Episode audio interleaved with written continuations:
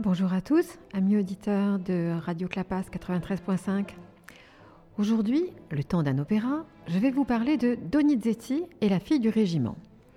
Alors, La fille du régiment, c'est un opéra comique, le premier écrit par Gaetano Donizetti, euh, qui est né en 1797 et qui meurt en 1848, c'est-à-dire que nous sommes vraiment dans la première moitié du 19e siècle. Donc un opéra comique créé en 1840 sur un livret intégralement en français composé par Henri de Saint-Georges et Jean-François Bayard.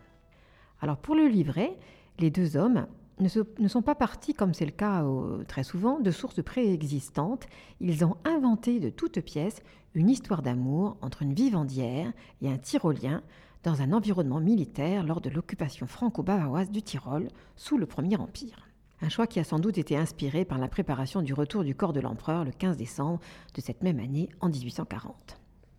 Alors cet opéra comique a été âprement critiqué par Berlioz. Mais qui Berlioz, en dehors de lui-même, ne critiquait-il pas? Il n'y voyait que de la musique commerciale. Il n'empêche, La fille du régiment a été un très gros succès public. Alors dans le répertoire lyrique, La fille du régiment est un morceau de bravoure destiné aux véritables athlètes de la voix. L'air de Tonio, à mes amis, que vous allez entendre, ne contient pas moins de neuf contrutes et est appelé communément le Mont Everest du bel canto. Ce fut cet aria qui propulsa d'ailleurs Pavarotti le 17 février 1972 au Metropolitan Opera. Ces contrutes, émis sans effort, lui valurent, écoutez bien, 17 rappels ce soir-là. Et en 2007, Juan Diego Flores, qui lui aussi, était aussi un magnifique tonio, fit un tabac avec le même aria à la Scala. Et pour la première fois, en 74 ans, à la Scala, un air a été bissé. Mais c'est Marie, c'est Marie, la fille du régiment, qui est bien au centre de l'opéra. Le rôle de cette fille du régiment, pleine d'esprit, est idéal pour une chanteuse actrice dotée de bonnes cordes vocales et d'un talent tout particulier pour la comédie. C'était le rôle préféré de John Sutherland, que vous allez entendre, mais c'est aussi celui de Nathalie Dessay, qui a été couverte d'éloges par la critique lors de la production à Covent Garden en 2007, et vous en entendrez aussi quelques extraits. Alors voici maintenant, pour vous mettre l'oreille la musique dans l'oreille tout de suite, voici maintenant l'ouverture.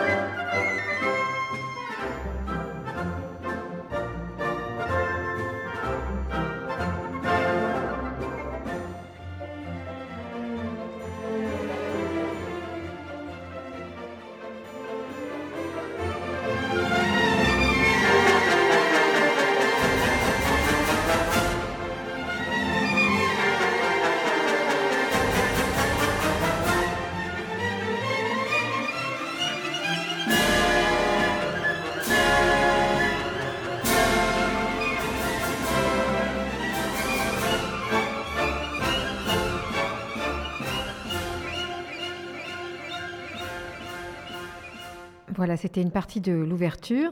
Quelques mots sur Donizetti maintenant. Euh, c'était le fils d'un concierge qui était aussi prêteur sur gage et d'une couturière. Il est né et mort à Bergame. Et il a été victime, comme tant de ces personnages d'opéra, de la folie. Au style ancien hérité du baroque, connu sous le nom de bel canto et qui était caractérisé par des longs arias très ornementés, il ajouta une urgence dramatique, en particulier dans le dialogue, qui pava le chemin pour Verdi et pour le vérisme. Comme ses confrères Rossini et Bellini, Donizetti était un maître de la mélodie, mais à partir de son admiration pour les maîtres classiques que sont Mozart ou Haydn, il développa une oreille particulièrement juste pour l'orchestration, discrète mais sensible. Extraordinairement prolifique, Donizetti s'épuisait constamment au travail, tentant de soutenir le rythme nécessaire pour répondre aux demandes des divers opéras. Bien que le nombre de ces opéras ait été estimé à à peu près à 70, la régularité et la fraîcheur de son inspiration lyrique dissimulent le fait qu'une grande partie de son travail fut créée à des fins strictement alimentaires. Mais la construction des scènes de Donizetti repose sur une formule. Mais il s'agit d'une formule qui marche, et il parvient toujours à donner l'empreinte d'une vie intérieure palpitante, qui réussit même à donner une crédibilité à des personnages qui sont parfois un peu simplistes, et c'est aussi le cas dans La fille du régiment. Jusqu'au regain de popularité que connut le bel canto après la Seconde Guerre mondiale, Donizetti a été essentiellement connu comme le compositeur d'une seule tragédie, Lucia de la mer mort, et d'une comédie, L'élixir d'amour. Mais aujourd'hui, ses œuvres sont fréquemment accompagnées dans le répertoire par d'autres opéras de sa composition, à la fois de type sérieux et comique. Avec La fille au régiment, vous l'avez compris, on est vraiment dans le registre comique. Alors comme dans tous les opéras comiques, La fille du régiment alterne les dialogues parlés avec les moments chantés. Et les scènes parlées ont plusieurs fonctions, faire avancer l'intrigue ou préparer l'action se produisant durant les chants. Donizetti s'éloigne en effet des canons du genre en faisant aussi avancer l'action durant les chants. Donc ces scènes parlées servent aussi à caractériser les personnages par leurs actes, leurs paroles, ou encore provoquer l'émotion à travers des coups de théâtre et des scènes de farce. Alors voici le livret maintenant, vous allez voir, il est simplissime. Nous sommes au Tyrol pendant les guerres napoléoniennes. Marie, enfant trouvée sur un champ de bataille, est maintenant une jeune vivandière pleine d'esprit qui a été adoptée par tout un régiment de grenadiers. Marie, qui veut épouser pourtant le jeune paysan tyrolien qui est devenu soldat par amour pour elle. Elle s'était pourtant engagée à épouser l'un des soldats de la garnison. L'affaire se complique encore lorsque le régiment croise la route de la marquise de Beckenfield, dont Marie serait la fille illégitime. Après de nombreux rebondissements et autant d'aventures, à commencer par les retrouvailles avec sa mère, une, aristocrate ridicule et un tantinet rétrograde, l'amour triomphera et la naïveté, l'humour et l'idéalisme de Marie auront raison de la risible marquise. Alors place à la musique maintenant, avec un enregistrement d'Eka de 1968 à Covent Garden, où Richard Boninge dirige l'orchestre et les chœurs du Royal Opera House, avec John Sutherland dans le rôle de Marie, Pavarotti dans celui de Tonio, Spiro Malas qui est une basse dans celui de Sulpice, Monica Sinclair qui est une mezzo-soprano dans celui de la Marquise. Nous sommes en 1805 et les forces de Napoléon occupent le Tyrol. Les villageois surveillent les manœuvres des Français qui, pour, l'instant, battent en retraite. Un groupe de femmes est agenouillé devant une madone de pierre et prie. La marquise de Beaconsfield, très effrayée, est soutenue par son intendant. On entend une marche militaire qui semble s'approcher. Elle décrit les Français comme des brigands entreprenants et remercie les villageois de la protéger. Arrive maintenant Sulpice, un vieux sergent français qui sème la terreur et la marquise va bien vite se réfugier chez les villageois. C'est aussi le moment où apparaît Marie, la fille du régiment, qui explique, qui explique aux auditeurs et aux spectateurs que c'est ce régiment qui lui a servi de père, et avec Sulpice, elle évoque sa vie de vivandière, de cantinière, d'infirmière, sa vie de fille du régiment. Voici maintenant Marie et Sulpice qui chantent Sacré nom d'une pipe.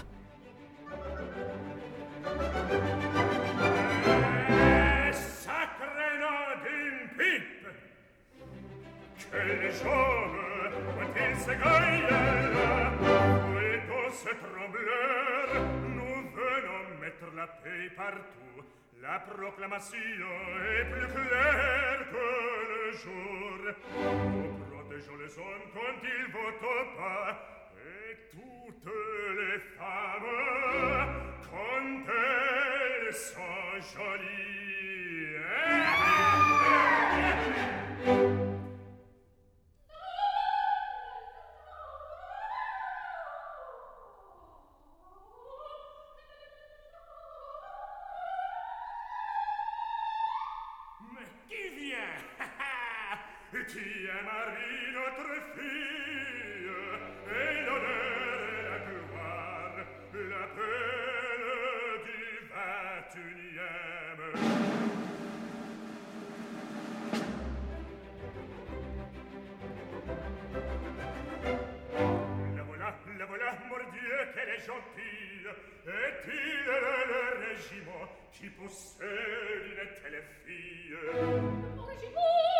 Marie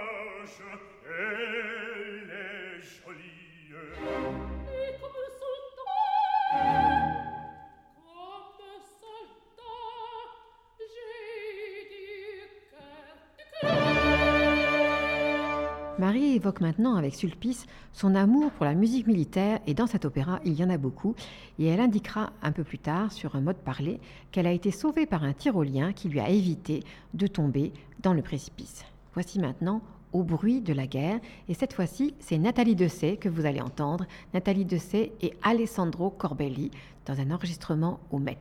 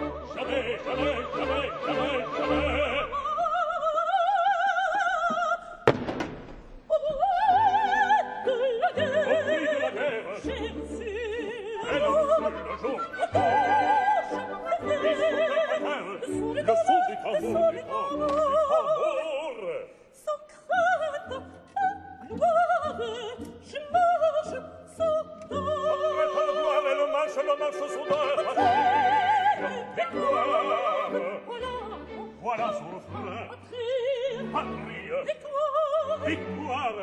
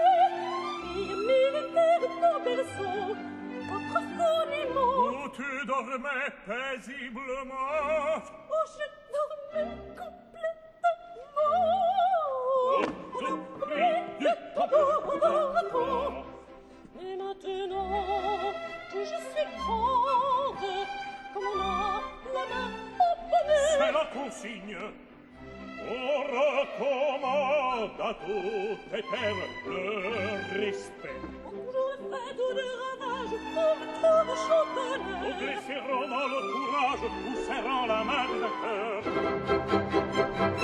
Et puis le soir à la cantine, qui nous égaye par son chant, qui nous excite et nous lutine. Que dire, c'est encore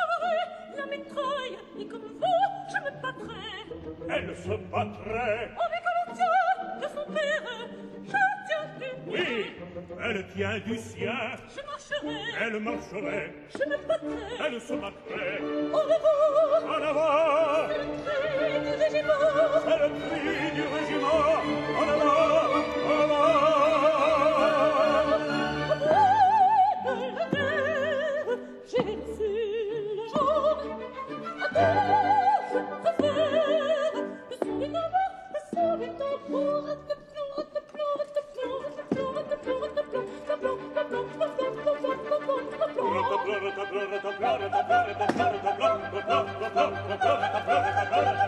you.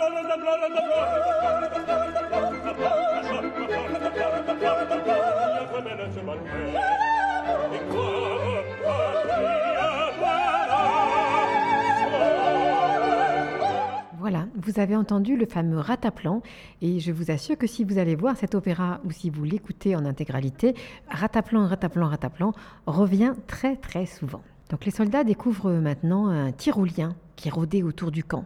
Ils le ramènent et Marie reconnaît en lui son sauveur, celui qui lui a évité de tomber dans le précipice, Tonio. Les soldats simplement veulent le pendre, mais Marie s'interpose et elle leur explique maintenant qu'il lui a sauvé la vie. Les soldats font maintenant comme s'il était des leurs, puisqu'il a sauvé la vie, de, la vie de Marie. Mais le spectateur comprend qu'il n'en est rien, même s'il est aussi vrai que Tonio aime Marie. Les soldats lui demandent alors, à Marie bien sûr, de chanter la chanson du régiment. Voici la chanson ah là là, chacun le sait, chacun le dit. Et là encore, vous allez entendre Nathalie Dessay. Alors, si vous entendez des bruits, c'est parce que la, musique dont est extrait, ce que je vous fais entendre, elle est extraite d'une vidéo que vous pouvez trouver sur YouTube où vous verrez Nathalie Dessay. Elle est irrésistible. Non seulement elle chante bien, mais elle joue absolument bien la comédie. Vous n'aurez qu'à taper Fille du régiment Dessay et vous tomberez sur ces vidéos magnifiquement chantées et aussi très drôles. On les écoute.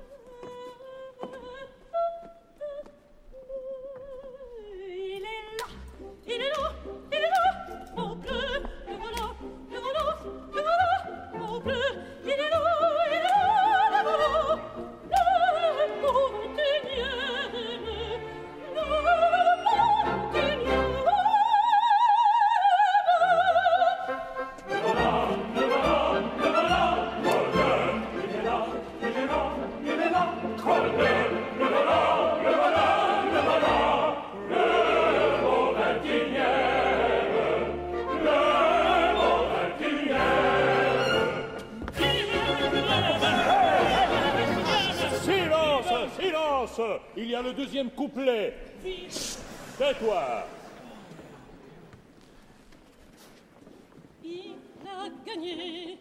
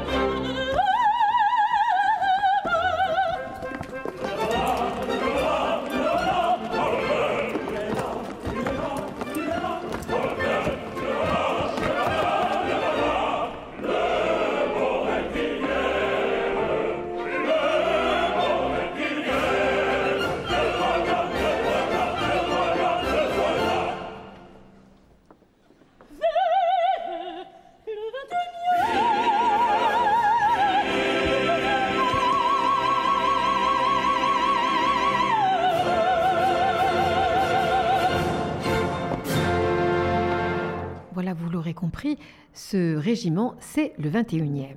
Alors les Français s'en vont quand même avec le prisonnier, même s'ils ne le pendent pas.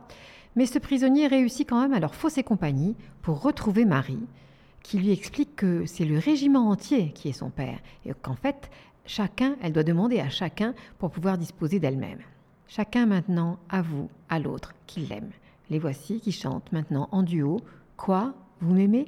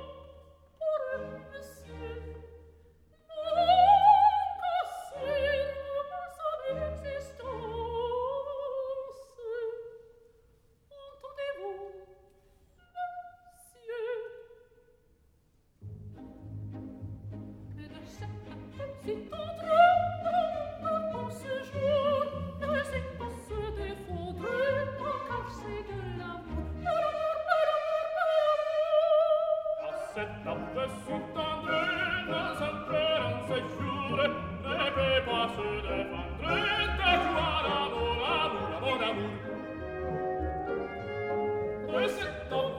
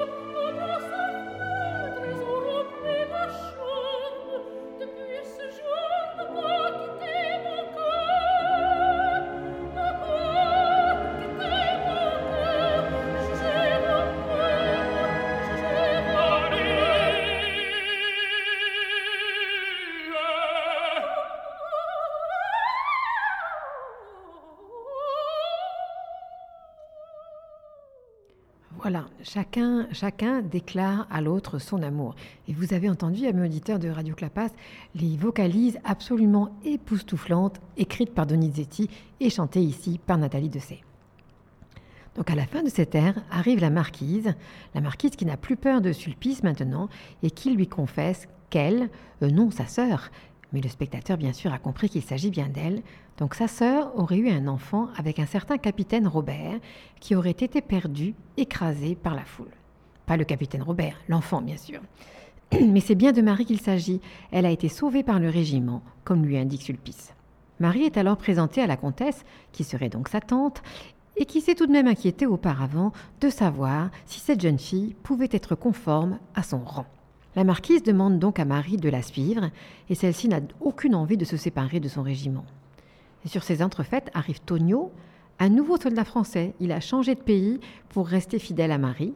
Donc un nouveau soldat français, Tonio, qui leur indique maintenant qu'il va se battre aux côtés des Français. Alors voici maintenant Tonio qui chante À mes amis, quel jour de fête, je vais marcher sous vos drapeaux.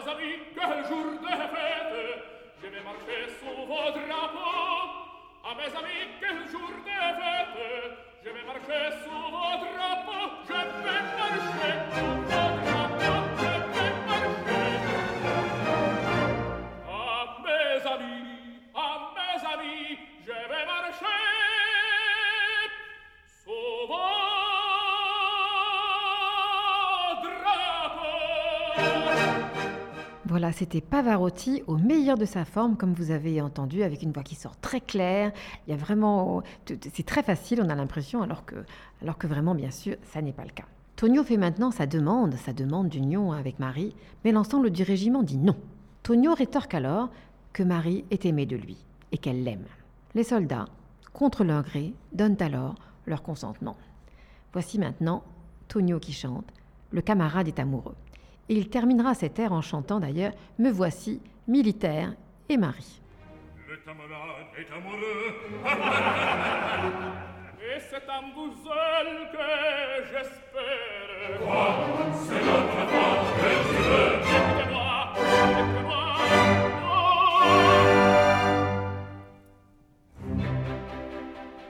Messieurs son père, messieurs son père.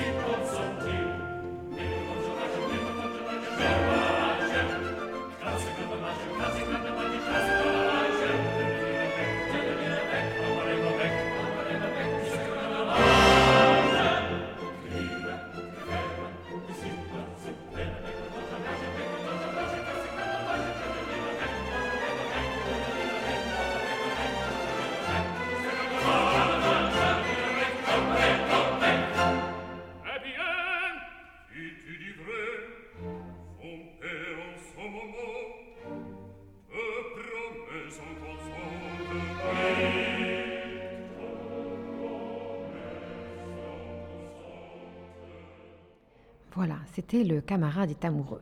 Oui, mais voilà, la tante a l'intention d'emmener Marie, et Marie chante qu'il faut partir et qu'elle ne veut pas quitter tous ses pères, malgré la peine des soldats, de Sulpice et bien sûr de Tonio.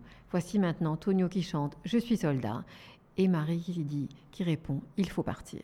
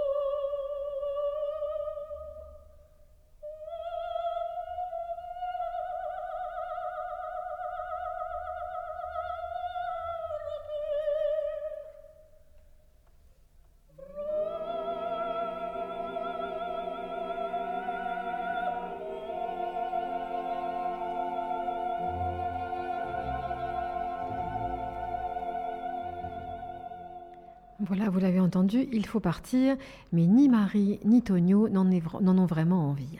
Voilà, et c'était aussi la fin de l'acte 1. Nous sommes maintenant à l'acte 2, dans le château de la marquise. Un notaire prépare les contrats de mariage qui devraient unir, selon les vœux de la marquise, Marie au duc de Krakentorp. La marquise fait venir Sulpice et elle lui demande de parler à Marie, laquelle accepte ce mariage, mais vraiment la mort dans l'âme. Et Marie doit sans succès maintenant apprendre une chanson, une romance, qu'elle chante, mais elle est interrompue régulièrement et de façon comique par Sulpice qui ajoute des rataplans, rataplans, rataplans, et qui rappelle le chant du régiment. Et la leçon de chant vire aussi au grand comique quand à la fin, Marie et Sulpice entonnent le chant du régiment. Voici la fin de cette ère, les tentatives maladroites de la marquise pour ramener tout le monde dans le droit chemin, et les sorties de route de plus en plus fréquentes de Marie et Sulpice, avec les vocalises toujours aussi époustouflantes de Marie.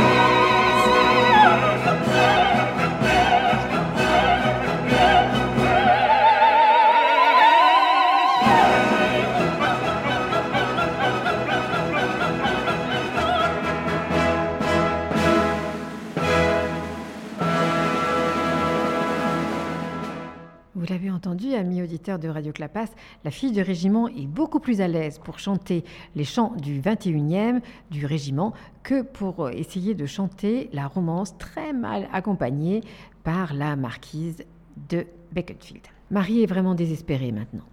Mais tous ses amis se montrent et arrivent, et parmi eux, Tonio qui est devenu officier. La promotion interne, ça va très très vite à l'opéra. Il était soldat, il était tyrolien, après il devient soldat français, et maintenant il est officier. Tout ça le temps d'un opéra. Donc Sulfice, Marie et Tonio chantent maintenant le plaisir qu'ils ont à se retrouver dans un air qui s'intitule Tous les trois réunis, quel plaisir mes amis.